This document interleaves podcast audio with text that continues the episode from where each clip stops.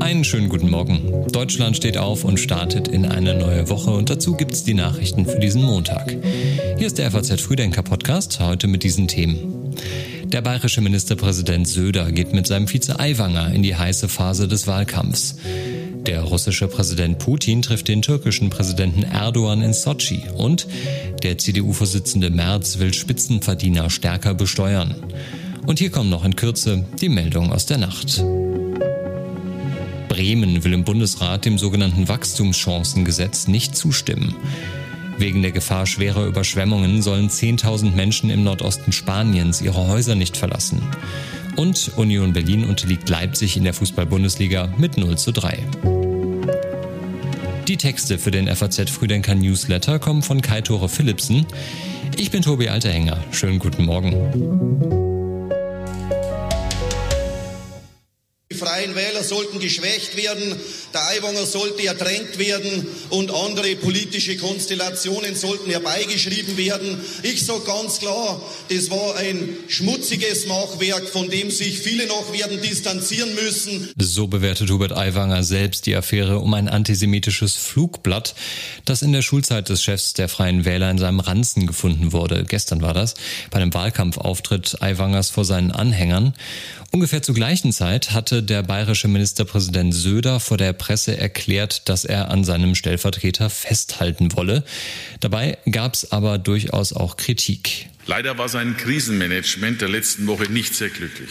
Er hätte angesichts des Vorwurfs des Antisemitismus früher, entschlossener, umfassender aufklären müssen.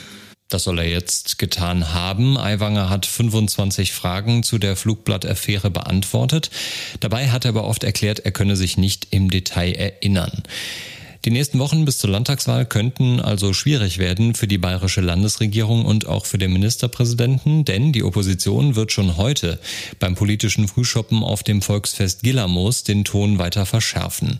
FDP-Chef Martin Hagen hat gestern in der ARD vor allem die Christsozialen kritisiert. Der eigentliche Verlierer dieser Entscheidung ist die CSU, äh, denn sie kapituliert jetzt vor einem Hubert Aiwanger, der offenbar nicht fähig oder nicht willens ist, glaubwürdig, aufrichtig, selbstkritisch mit den braunen Flecken in seiner Vita umzugehen. Und das ist eigentlich ein Armutszeugnis.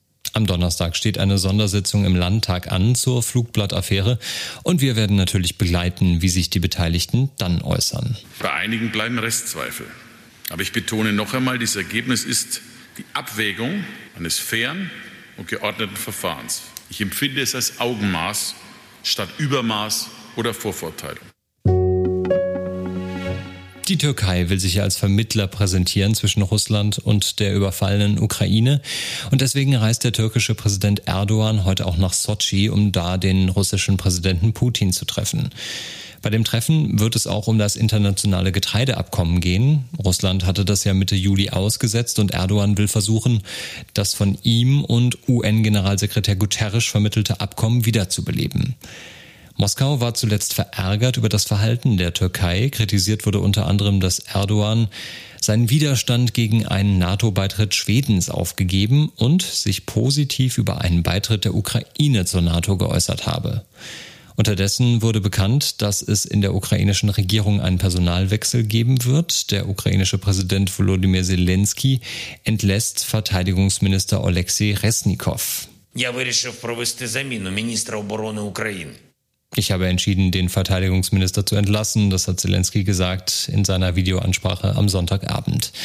Resnikow sei bereits seit mehr als 550 Tagen Krieg im Amt. Das Ministerium brauche neue Ansätze und andere Formate der Interaktion mit dem Militär, aber auch mit der Gesellschaft als Ganzes.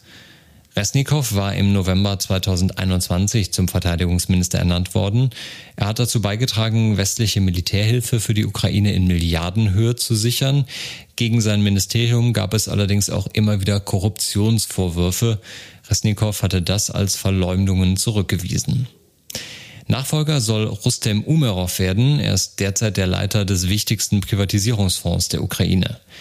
Der Wechsel des Verteidigungsministers muss noch vom Parlament gebilligt werden. Zelensky sagte aber, er gehe davon aus, dass die Ernennung des neuen Manns von den Abgeordneten gebilligt werde.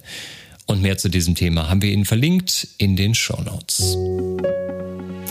Es gibt Kritik an Friedrich Merz. Der CDU-Vorsitzende hatte vorgeschlagen, Spitzenverdiener stärker zu besteuern und das Renteneintrittsalter an die Lebenserwartung zu koppeln.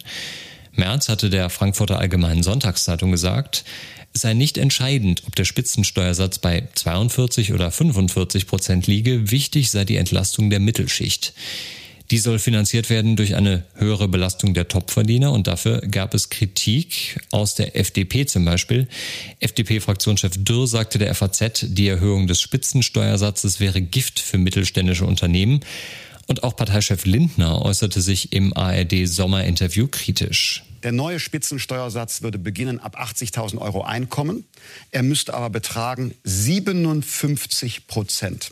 Und das wäre wirklich ähm, eine Strangulierung unserer wirtschaftlichen Entwicklung. Unterstützung für Merz kam von der SPD, aber nur beim Thema Spitzensteuersatz. An den Rentenplänen des CDU-Chefs gab es Kritik von Generalsekretär Kühnert. Das Renteneintrittsalter an die steigende Lebenserwartung zu koppeln, nannte Kühnert eine Rentenkürzung mit Ansage.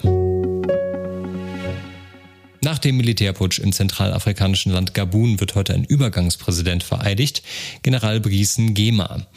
Der neue Machthaber versprach im Vorfeld, das Land zu mehr Demokratie zu führen. Die Suspendierung der staatlichen Institutionen sei nur vorübergehend. Ein Zeitplan für Neuwahlen nannte General Ngema in seiner Fernsehansprache allerdings nicht. Am vergangenen Mittwoch hatte das Militär die Macht in Gabun übernommen. Kurz zuvor war Präsident Ali Bongo für eine dritte Amtszeit gewählt worden. Er steht seit dem Putsch unter Hausarrest. Die Bongo-Familie regiert das Land seit mehr als 50 Jahren. Ihr wird seit langem Korruption vorgeworfen. Obwohl das Land reich an Öl ist, leben die meisten der 2,3 Millionen Einwohner Gabuns in Armut. Heute eröffnet die internationale Automobilausstellung IAA in München. Zunächst für das Fachpublikum, ab morgen dann auch offiziell mit der Eröffnung durch Bundeskanzler Scholz. Das ist jedenfalls geplant, aber nach dem Joggingunfall am Wochenende ist noch nicht klar, welche Termine Olaf Scholz diese Woche wirklich wahrnehmen können wird. Die IAA findet zum zweiten Mal in München statt. Sie ist deutlich kleiner als zu Frankfurter Zeiten und sie versucht einen Imagewandel von der Autoshow zur Mobilitätsmesse. Deswegen sind auch Fahrradhersteller eingeladen und es gibt Podiumsdiskussionen, unter anderem mit Vertretern der letzten Generation.